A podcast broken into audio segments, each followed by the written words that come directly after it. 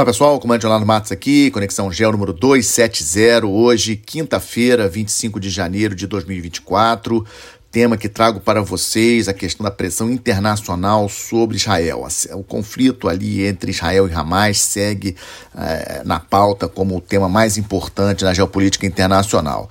No último sábado, Israel perpetrou um ataque importante contra a capital da Síria, Damasco, matando cinco iranianos da Guarda Revolucionária, incluindo o chefe da Guarda Revolucionária na Síria. Esse foi um evento importante.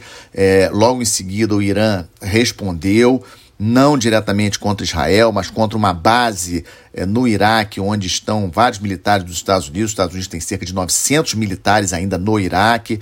Os Estados Unidos retalharam sobre posições de milícias pró-Irã dentro do Iraque. Ou seja, o final de semana passado já foi bastante complicado. A situação entre Irã e Paquistão, como eu já tinha comentado no último Conexão Gel, a, a, a, relação dos dois acabou que estabilizou. Vocês lembram, na semana passada eu comentei com vocês que tanto Irã como Paquistão atacaram é, posições de grupos é, contrários ao, outro país dentro, ou seja, Paquistão atacou é, dentro do Irã, Irã atacou dentro do Paquistão, ali na fronteira entre os dois países, mas como eu tinha falado também na semana passada, não ficou além disso, os dois países já é, voltaram às relações, voltaram a trocar embaixadores, a situação é, melhorou. Na segunda-feira, Estados Unidos e Reino Unido realizaram mais um grande ataque com aeronaves e mísseis lançados de navios, um ataque de grandes proporções contra posições dos Houthis. Foi a segunda vez que o Reino Unido participou do ataque. Vocês estão acompanhando, né? Eu sempre trazendo para vocês, os Estados Unidos seguiram realizando ataques com mísseis mas é, em termos de a participação do Reino Unido, a aeronave do Reino Unido saindo da base que eles possuem lá em, no Chipre, no Mediterrâneo, foi a segunda vez. Isso aconteceu na segunda-feira, contra posições dos Houthis no IEM. A, a, a, impressão que dá por todas as, as, questões que nós estamos vendo, a minha análise é que o Netanyahu está se sentindo bastante pressionado internamente pelos, é, pela oposição, pelos parentes dos, dos sequestrados, querendo a libertação.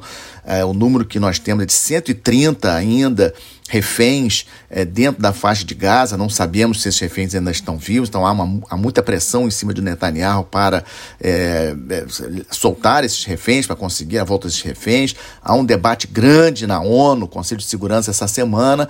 Então, o Netanyahu está percebendo que ele tem que avançar a parte militar, tentar diminuir a força militar do Hamas o mais rápido possível, porque a qualquer momento os Estados Unidos podem retirar o seu veto a, a, a, a uma resolução do Conselho de Segurança da ONU demandando que Israel faça um cessar-fogo, estabeleça um cessar-fogo com Hamas.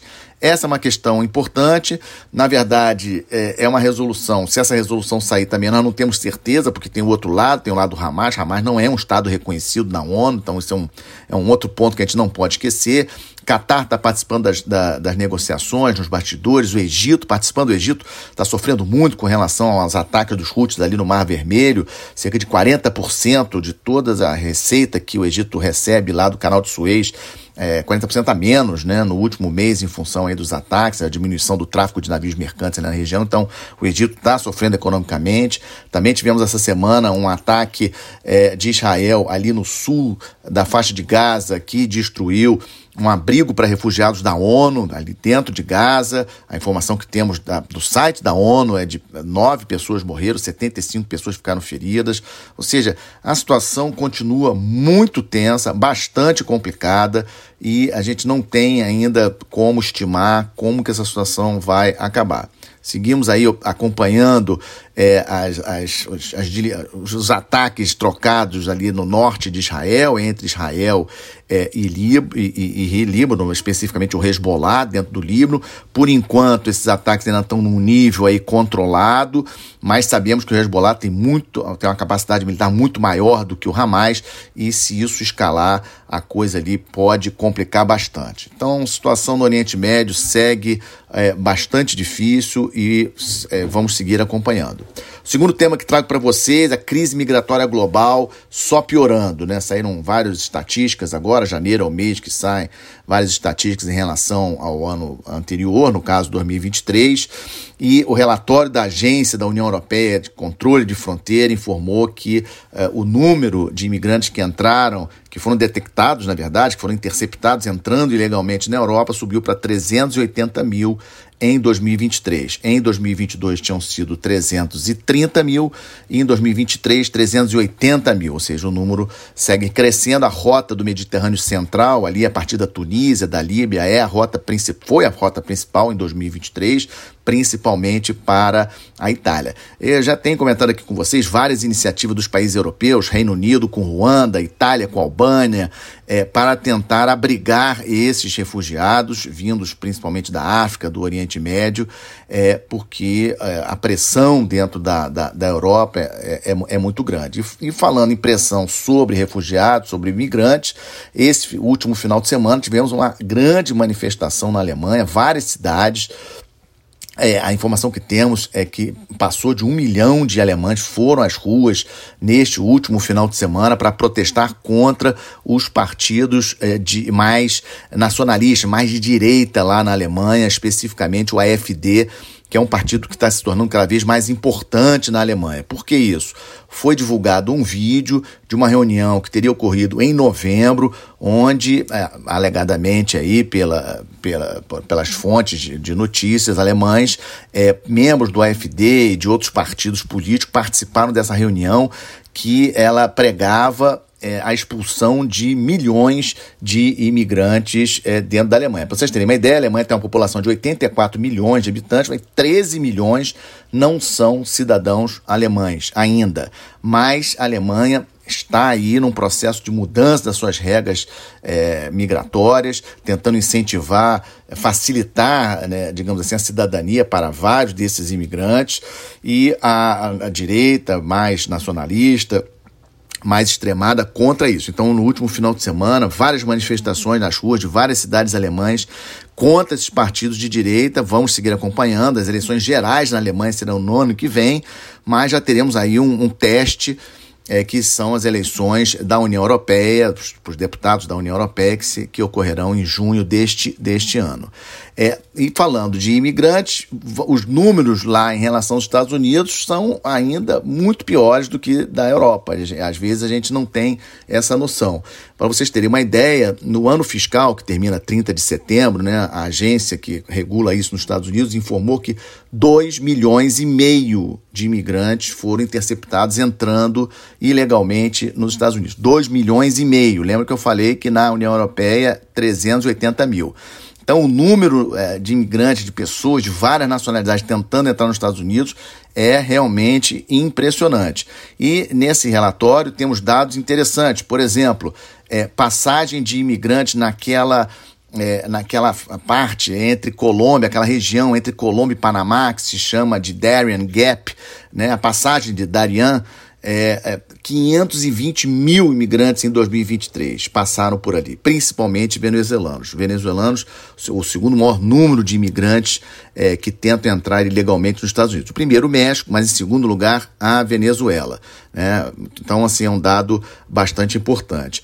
A situação econômica dos países da América Latina, a questão da violência, e a violência vem também por causa da questão econômica, desigualdade socioeconômica, ou seja, várias questões que levam a esse grande aumento dos imigrantes tentando fugir para Estados Unidos, aqui no continente americano, e no caso lá da, é, da Europa, saindo da África e do Oriente Médio. Enquanto o mundo não entender isso, enquanto as grandes empresas não entenderem isso, essa situação só vai piorar e a gente teme pelo por onde vai chegar essa crise migratória, tanto na Europa como também é, nos Estados Unidos.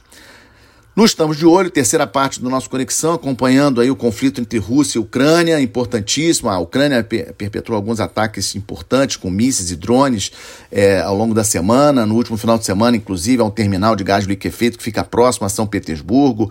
A Rússia informou que não, não, não confirmou que foi um ataque ucraniano. A Ucrânia disse que foi um ataque deles, a mil quilômetros de distância da fronteira da Ucrânia Impressiona aí a capacidade que a Ucrânia tem de é, efetuar ataques nessa distância, dentro do território russo, tentando incomodar, digamos assim, enfraquecer a Rússia, pelo menos economicamente, de alguma forma. Também aí, ó, ontem tivemos a questão da aeronave russa que foi abatida próxima da fronteira com a Ucrânia.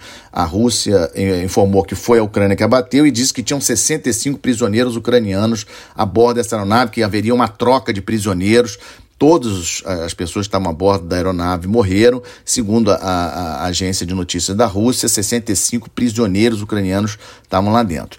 Estou de olho também na questão da evolução tecnológica na guerra, especialmente os veículos autônomos submarinos. A Ucrânia já tenho conversado com vocês aqui no Conexão, está numa situação muito difícil com relação à guerra, fronteira ali, é muito difícil da Ucrânia conseguir retomar mais território, então ela está apostando nas novas tecnologias de é, é, veículos autônomos aéreos, né, o que a gente chama comumente de drones, é, os, de, os, os de superfície é, marítimos, mas também os submarinos, e é isso, isso vai ser um ganho bastante interessante, vocês imaginam um veículo autônomo submarino desse chegando próximo aí de portos russos ali no Mar Negro e atacando navios de guerra da Rússia, ou seja, a Ucrânia apostando nessa questão da tecnologia.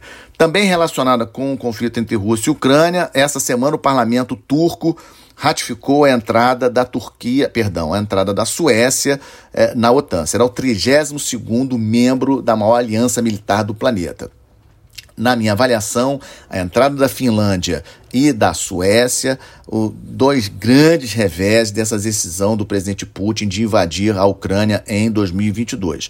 Não dá para reverter isso, ou seja, são dois países importantíssimos. A Finlândia tem uma fronteira importante com a Rússia, é, a Suécia, geograficamente, ali no Mar Báltico, também bem próxima da Rússia. Então, a entrada de Finlândia e da Suécia na OTAN por conta da invasão da Ucrânia, na minha avaliação, dos grandes reveses, né, um dos grandes pontos negativos para o presidente Putin, para a Rússia, nessa decisão de invadir é, a Ucrânia em 2022. E ontem, é, a OTAN deu início ao maior exercício militar é, desde, 2000, desde 1988, um exercício com 90 mil militares. Esse exercício vai até maio, envolvendo aeronaves, forças terrestres, forças navais, e centrado principalmente a partir da Alemanha, mas para defesa é, da, dos países europeus da OTAN contra a invasão de um possível inimigo. Né? Os artigos não falam nominalmente na Rússia, mas sabemos que é um,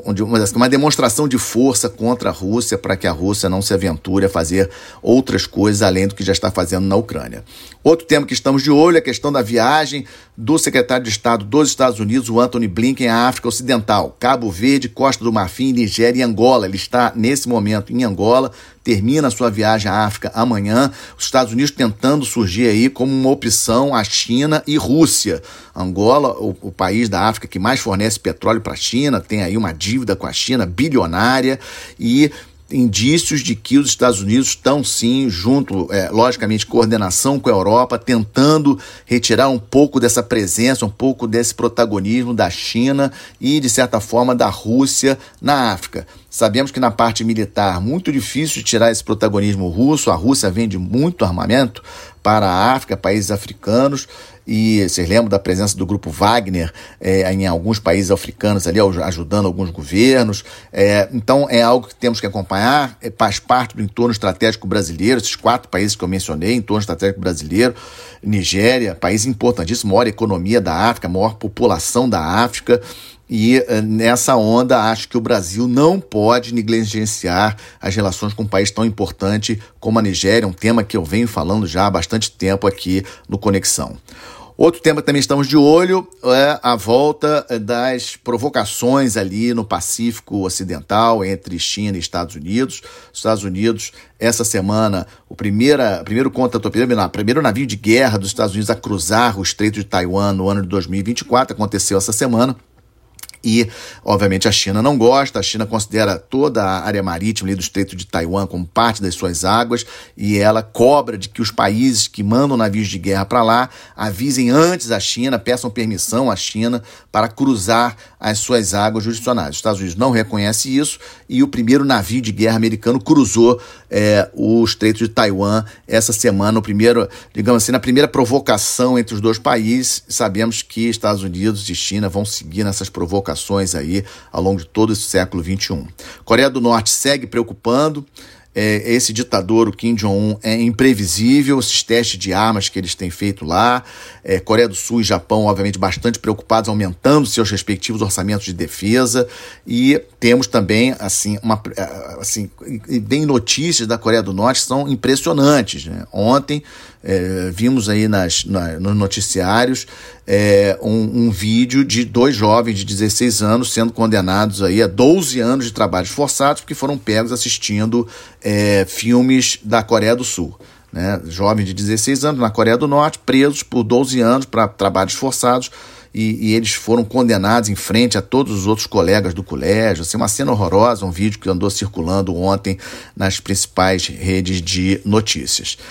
Outro tema também que estamos acompanhando é esse protesto dos agricultores na Europa, grandes protestos. E hoje, especificamente, quinta-feira, na França, com bloqueio de estradas é, e cercando Paris, porque os agricultores pedem a continuação dos subsídios. Aliás, esse é um dos problemas maiores para o acordo de comércio aí, que já dura muito tempo as negociações entre União Europeia e Mercosul, que acho muito difícil de sair, principalmente pela França. A França é a maior produtora agrícola da União Europeia. Os agricultores franceses fazem muita pressão em cima do governo e, obviamente, que o partido de oposição, chefiado pela Marie Le Pen, aproveita a oportunidade para cutucar o presidente Macron é, com relação a essa questão, dizendo que o presidente Macron está contra os agricultores na França, etc, etc.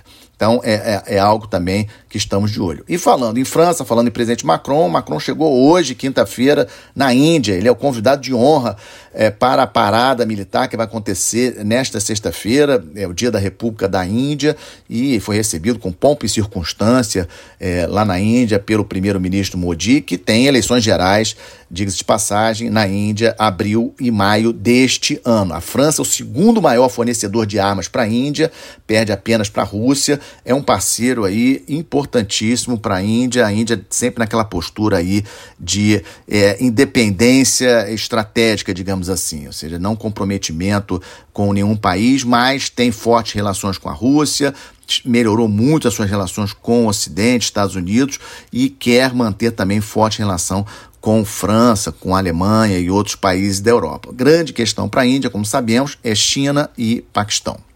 Agora vamos para a boa notícia. Essa semana, terça-feira, o Brasil assumiu pela terceira vez o comando da Força Tarefa 151 de combate à pirataria, ali naquela região do Golfo de Aden, Mar Vermelho, Mar da Arábia.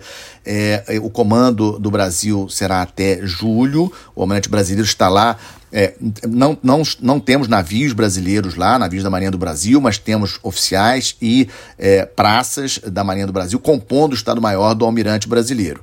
Como falei, é um evento importante, é o terceiro almirante brasileiro a assumir essa força-tarefa. Nenhum outro almirante de nenhum país da América Latina já comandou uma força-tarefa naquela região, mostra a qualificação dos militares da nossa Marinha e acaba servindo também como um treinamento para esses militares de comandar uma força-tarefa multinacional. É um desafio muito grande, são vários países que participam dessa força-tarefa e, uh, obviamente, por tudo que vocês têm acompanhado aqui no Conexão, a região bastante tumultuada. Então, é, desejamos aí muita sorte para o Almirante Antônio Braz, que é o comandante da Força Tarefa 151 no momento, nesses seis meses aí de desafio no combate à pirataria naquela região que está bastante uh, conturbada. Com isso, terminamos aí mais um Conexão Gel, agradecendo sempre o prestígio de vocês, a honra que vocês me concedem em confiar no meu trabalho. Se ainda não seguem lá no YouTube, sigam. Também estamos no Spotify, Apple Podcast. E se gostaram também, se puderem, compartilhem com seus amigos para nós ampliarmos essa rede aí do Conexão Gel. É uma, um excelente final de semana para vocês. Até a próxima semana. Muito obrigado.